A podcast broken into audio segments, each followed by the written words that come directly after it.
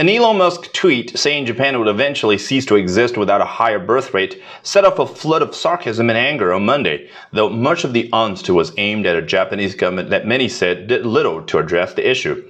Musk, the head of electric vehicle maker Tesla, at the weekend tweeted, At risk of stating the obvious, unless something changes to cause the birth rate to exceed the death rate, Japan will eventually cease to exist. This would be a great loss for the world.